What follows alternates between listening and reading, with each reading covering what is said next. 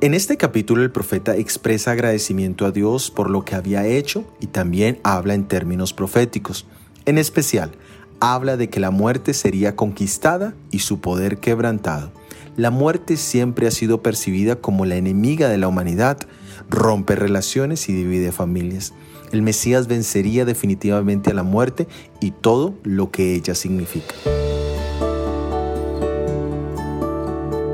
En la primera epístola a los Corintios capítulo 15 versículo 54 leemos, y cuando esto corruptible se haya vestido de incorrupción y esto mortal se haya vestido de inmortalidad, entonces se cumplirá la palabra que está escrita, sorbida es la muerte en victoria. El apóstol Pablo habla en el capítulo 15 acerca de la resurrección de Jesús y el gran significado que tiene. La resurrección de Jesús fue el triunfo sobre la muerte, rompió sus ataduras y sus cerrojos. La tumba pareció ser el final de una maravillosa esperanza, pero al contrario, fue el final de la muerte. En Jesús la muerte no es el fin de la alegría ni en una amargura continua.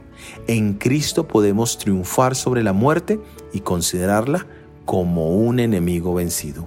Alabado sea su nombre. Soy Óscar Oviedo y este es el devocional Jesús en 365 días.